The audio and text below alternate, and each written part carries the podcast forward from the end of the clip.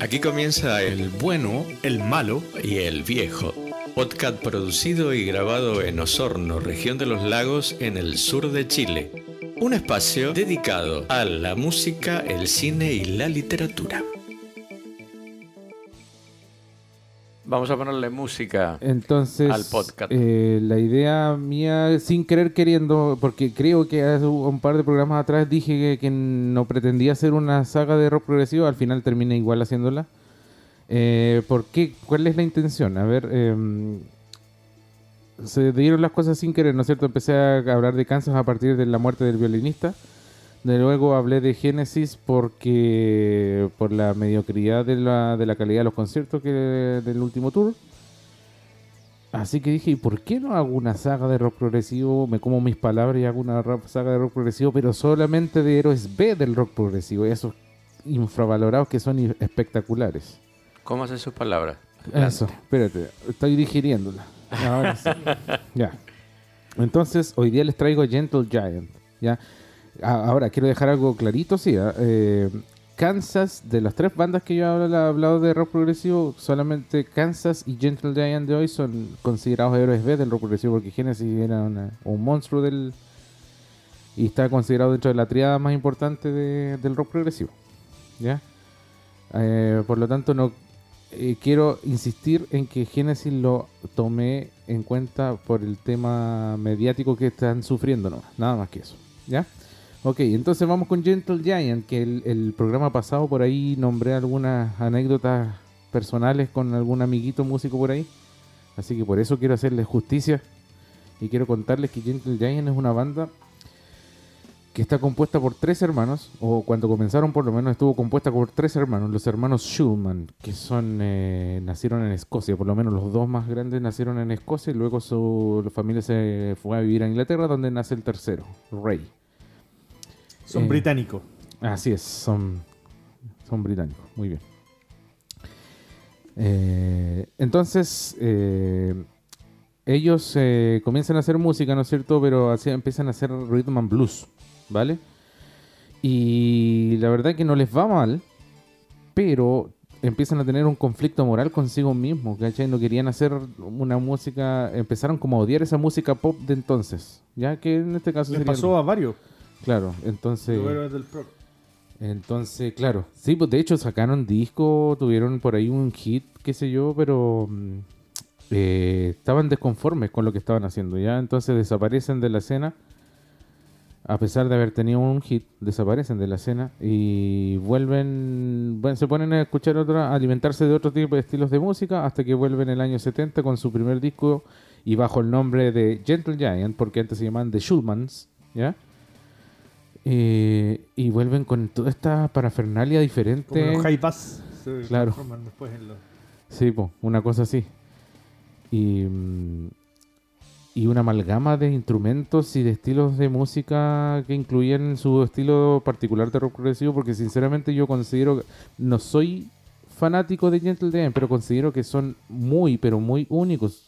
Si no son los, los únicos por excelencia de- dentro del rock progresivo, porque son muy demasiado diferentes al resto del, del rock progresivo Sus que, son súper entretenidos. que estaba en, el, en los años 70. Efectivamente, son muy entretenidos los discos, por lo mismo que conversamos en el programa anterior, que lo que le tomaba a Pink Floyd hacer en 19 minutos, ellos lo hacían en 3 minutos. ¿Cachai? Entonces, claro, es muy compleja su música, muy compleja, muy compleja desde, desde, desde el punto de vista de todos los instrumentos, incluyendo la voz, a las armonías vocales y todo lo que es acompañamiento instrumental, ¿ya? Son muy complicados, pero como hacían canciones cortitas, pasaban como piola, ¿ya? Por eso se hacen entretenidos sus discos. Entonces, el primer disco del año 70 con Gent- eh, eh, sería homónimo, ¿no es cierto? Y se los pa, eh, lo graban como quinteto, si no me equivoco. A ver, son los tres Schulman, batero, eh, tecladista y como sexteto, perdón, sexteto. Ya, los tres hermanos Schulman, Derek, eh, Ray y Phil, que eh, Ray, Ray era el bajista, Derek el vocalista y broncista, o sea, hacía saxofones o trompetas. Eh, Phil hacía los, las, los vientos de madera. Gary Green sería el guitarrista.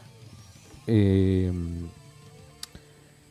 y en este disco, en este disco, eh, toca, toca, toca, eh, se me olvidó el nombre, disculpen, voy a buscarlo un poquito. Martin Smith sería el baterista de este disco.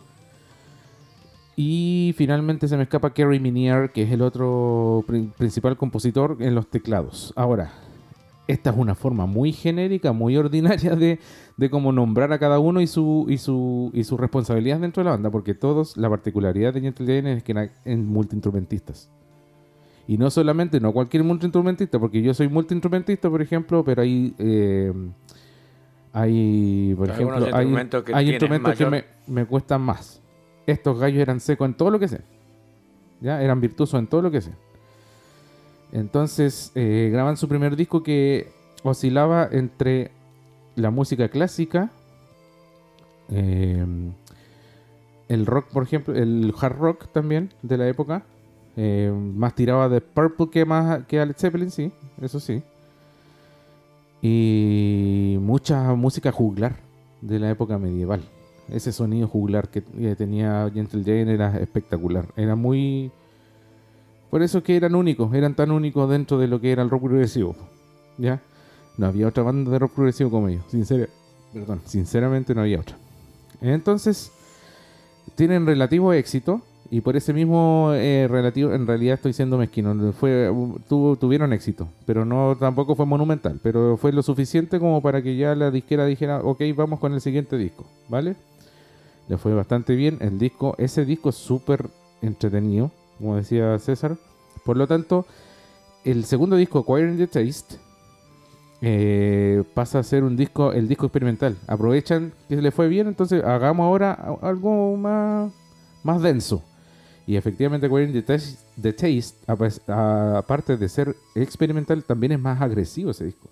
No es tan progresivo como el anterior. Deja mucho de lado las, las melodías de juglar en este disco. Y por lo mismo no le fue muy bien en ese disco. ¿ya? ¿Qué? A pesar de que estuvo producido por Tony Visconti, nada más ni nada menos que Tony Visconti, o sea, uno de los papás de los que inició todo el glam rock, junto era el bajista de David Bowie, de hecho él, pero también era productor, era escritor, compositor y ayudó much- em, a mucho a surgir, por ejemplo, Mark Bolan con T-Rex, muchos hits compuso él para Mark Bolan. César. Sí, yo te quería que, que- porque me gustaría que expliques algo a, las personas que nos escuchan, porque hay un error como muy generalizado que es que todos los, di- todos los a propósito de lo de Gentle Giant, que todo, el progresivo es aburrido porque se parece mucho y es nada más mentira. O sea, ¿en qué se parece una banda como Van- Magma, Vandergraaf Generator, Claro. a, a Pink Floyd, a Emerson Lake and Palmer? Ya, mira, eh, lo que le puedo explicar en, simples palabras es que el rock progresivo no... eh, a ver, eh, no es que sea lo mismo. Mira, se nutre de algo súper sencillo. Es muy ecléctico el rock progresivo. Tú puedes decir lo que queráis, el estilo de música que queráis, y si depende cómo lo armes y la estructura armónicas que les dé, porque también hay algo que une al rock progresivo, que eso sí que los une a todos, que son eh, la- las semejanzas con, la música clásica. ¿ya? Si tú eres muy fanático de la música clásica, no te va a costar escuchar rock progresivo. ¿Vale? A pesar de eso, obviamente, eh, habiendo cosas que los unen, que sería el eclecticismo, que por ahí va la paradoja, ¿no es cierto? Ojo, aquí vamos a hablar de ahí. Pero los une principalmente entonces la música clásica y sus estructuras y el eclecticismo. Por lo tanto, si lo une eclecticismo, estamos hablando de que hay mucho, un universo entero de, de estilos de música que, por lo tanto, los harían diferentes. A pesar de que eso los une, los haría muy diferentes. Por lo tanto, efectivamente, eso que se dice de que el rock progresivo es aburrido porque es, es igual, es mentira, po. no puede ser, porque el rock progresivo es ecléctico. ¿Ya? A una- uno que suene más popero, otro que suene más metalero, otro que suene más clasicón. eh, O Dream Theater, ¿qué tiene que ver con las bandas que nombré Claro, recién? exacto. Y eso que, ojo, Dream Theater se nutre mucho de las bandas que se nombraron. ¿Ya? Entonces, no, pues no, no, no es que sea. igual para nada. O sea, por algo estábamos haciendo igual de- delante la diferencia entre lo que hace Pink Floyd, lo que se demora Pink Floyd en hacer, lo mismo que hace Gentle Giant, ¿cachai? Eh, así que no, muy mal, no piensen así. O sea, en el fondo una invitación para que la gente se atreva a escuchar, Sí, para- que va a encontrar, hay, de hecho hay una diferencia, eh, hay un es, un- es como un árbol, la- el ramaje por todos lados y siempre va a encontrar cosas distintas. Lo que sí tengo que ser, lo que tengo, tengo que ser eh, honesto, sí, que probablemente les cueste. Por eso es que yo también les nombraba recién es que es mucho más fácil para la persona que escucha música clásica agarrar al tiro el rock progresivo. Es mucho más fácil. Pero si no has escuchado nunca música clásica o cosas un poquito más densas, probablemente se te haga difícil agarrar el rock progresivo de buenas a primeras. Pero una vez que lo agarráis, no lo soltáis. Esa es la gracia. Lo que pasa es que toda la música eh, popular del siglo XX utiliza una sola forma, que es la canción. Claro, la estructura AB-AB, que Exactamente. serían la forma binaria de, de una composición musical, ¿ya? O sea, estrofa coro, estrofa coro, estrofa coro, ¿ya? Eso, eh, pero eso me da para un programa completo, así que no me voy a detener ahí, ¿ya? Eh, uno de los próximos temas. Ya, pues, enseñar, enseñar a componer entonces, vale, Ahí eso está. podría ser, vale, me comprometo a eso entonces. Eh, entonces yo lo que le estaba diciendo con respecto a Gentle Giant, que en este caso Gentle Giant sigue siendo una banda de rock progresivo, pero se larga a experimentar más, dejando de lado una de sus eh, sellos, que sería la- el- esa melodía juglar, ¿ya? Como los juglares. Luego de eso, eh, bueno, terminan de eh, eh, grabar Acquiring the Taste y Martin Smith, el, baterista, se va, ¿ya? Eh, eh, Tony Visconti no sigue como productor, obviamente, porque no le fue bien con Acquiring the Taste. Y contratan al señor Malcolm Mortimer y graban uno de sus mejores discos que sería Three Friends del año 72. ¿Ya? Eh, es un disco amado por los fanáticos del rock progresivo. Es esencial para el fanático del rock progresivo, es esencial tener ese disco. Three Friends, ¿ya? A al final, a finales del año 72, una vez que se ha lanzado Three Friends, Malcolm Mortimer sufre un accidente de moto y por lo tanto queda relevado de la banda por cierto tiempo y contratan a John Weathers. Ante la convalecencia de, de Mortimer, al final finalmente la, la- la- la banda decide contratar definitivamente a John Weathers y de decirle a Mortimer, lo siento, te vamos a dar unas lucas por que obviamente fue le vamos a decir a Latch que te que te pague la licencia, ya, pero no podéis seguir en la banda porque nos estáis retrasando mucho. Te indemnizamos. Exactamente. Así que después de eso eh, empiezan a hacer sus mejores discos porque lo que pasa con John Weathers, el nuevo baterista, es que él para empezar era más agresivo como baterista y también como percusionista era muy completo. Él lo- no solamente tocaba los tambores, sino que también tocaba percusiones armónicas como un xilófono, qué sé yo, cosas así. Entonces, la amalgama de instrumentos, como yo le estaba diciendo, que cada uno es in- multiinstrumentista, bueno, aquí se amplía también más encima teniendo un baterista multiinstrumentista. ¿Ya? Y allí em- empiezan, de aquí para adelante, solamente empiezan a cosechar éxitos y, y, solamente estamos hablando de calidad pura, calidad, pero calidad, excelencia en calidad. Y reconocimiento de- del público. Solamente, llegada. solamente de la crítica, porque ellos nunca, nunca, nunca fueron un- una, una banda de eh, que fue difundida. ¿no? mega, ven- mega ventas, no, nunca. Son una banda de culto por lo mismo, ¿ya? Hasta el día de hoy. Dentro de su corta carrera, porque ellos eh, duraron solamente una década, del 70 al 80, y sería todo, ¿ya? Y entonces, em, bueno, después de esto viene Octopus, que es una de sus más grandes obras. Ese es uno Sí. de los Así es. más importantes. Es uno de los más importantes. Después viene In a Glass House, que también... eh, Es que los discos que vienen de ahí para adelante son todos impresionantes, no hay ninguno malo. O sea, por muy por mucho que tú los quieras odiar o quieras ser subjetivo, es imposible decir que la- los discos que de ahí vienen para adelante son, malos, son, tienen algo malo. Son perfectitos dentro de lo que son. Así que... mm, Bien, eh, su época progresiva nunca, esa es la gracia de Gentle Giant, que nunca dejaron sus raíces de lado. Fueron creciendo con respecto a algo más popero, ¿ya? Pero nunca dejaron de lado esa, el rock progresivo, esa, esa, ese estilo eh, vocal de componer madrigalista que tenían también, porque eh, ellos trabajaban mucho con el eh, con el contrapunto, con la polifonía. Ya, por ejemplo, hay canciones en el disco Freehand como On Reflection, que es una especie de aquí me puedo equivocar.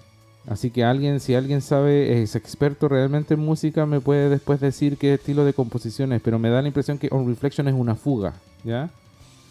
Porque se van intercalando varias. eh, no es precisamente un canon, porque un canon tú vas intercalando, ¿no es cierto? Una melodía, pero la vas repitiendo solamente entrando en diferentes partes, ¿no es cierto? Sin parar de cantar. Esto sería, me da la impresión que puede ser una fuga, porque las partes igual van entrando en diferentes lugares, como en un canon, pero van cantando cosas muy diferentes. Lo que estoy seguro que efectivamente sí una polifonía y que esta es una polifonía a cuatro voces, ¿ya?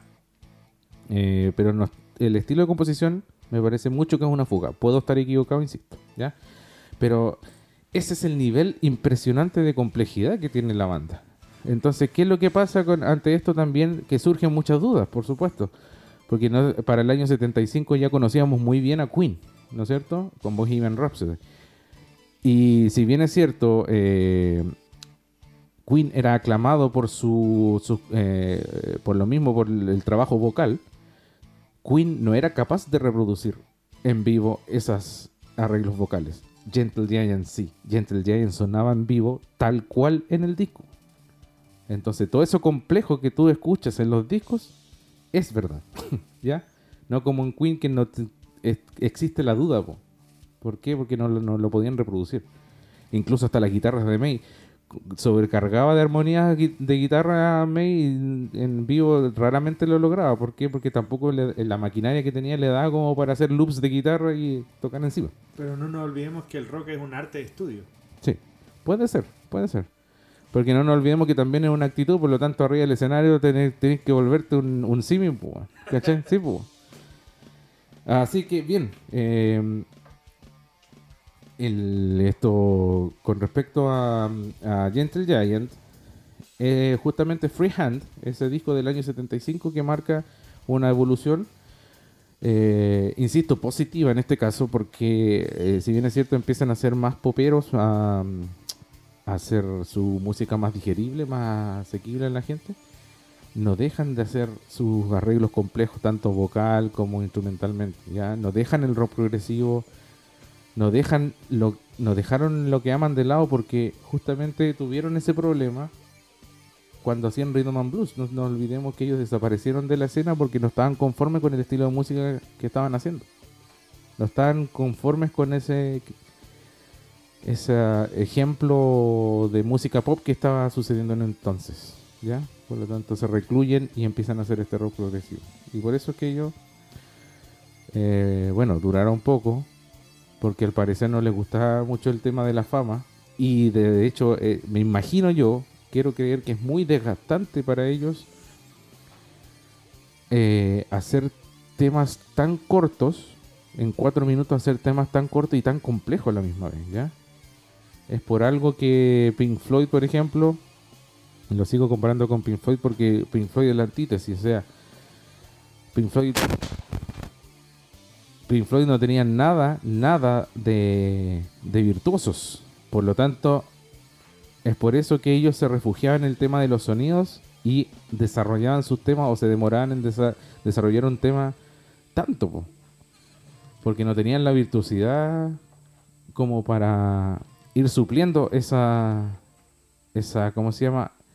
Esa forma resumida de música virtuosa que sí esa forma resumida que tenía Gentle Giant de, de componer complejamente a la misma vez. Entonces, eh, los dejo En en- corto tiempo, Sí, claro. Eh, todo lo que, insisto, todo lo que hacía Pink Floyd en 19 minutos, Gentle Giant lo hacía en 3. Ya, esa era la gran ventaja. Por lo tanto, dejo invitados a que si quieren empezar con Gentle Giant, eh, escuchen Freehand del año 1975, Mano Libre, que, sería el mejor disco como para comenzar, la verdad, porque es bien funqueta, tiene ritmos medios bailables que, ojo, son mezclados con lo que es el rock progresivo y toda su complejidad de la que ya les hablé. Incluso ese, ese tema de cantar eh, melodías medias juglares también aparece ahí. Así que los dejo invitados para esa banda, para escuchar esa banda y espero haberle hecho un poquito de justicia. Saluditos. Bueno, este a mi esposa Marisol, un besito a mi hija Araceli, este y a todos los que normalmente nos escuchan y nos preguntan cuándo sale el próximo podcast. Así es, entonces eh, los saluditos para, bueno, eh, el apóstol Pablo que nos sube en Instagram. A don eh, Germán. A, a- a don Cristian Lobo que nos sube en País Ah. Lobo. eh, a don Germán, Incondicional, la Marjorie Polanco, Mm. la Pamela Rosa, la Verito Ojeda y ahora se nos une Teresa Buenupan desde por ahí, por Quema del Buey, si no me equivoco. Nos, también nos escucha a través de, de Instagram, nos sigue.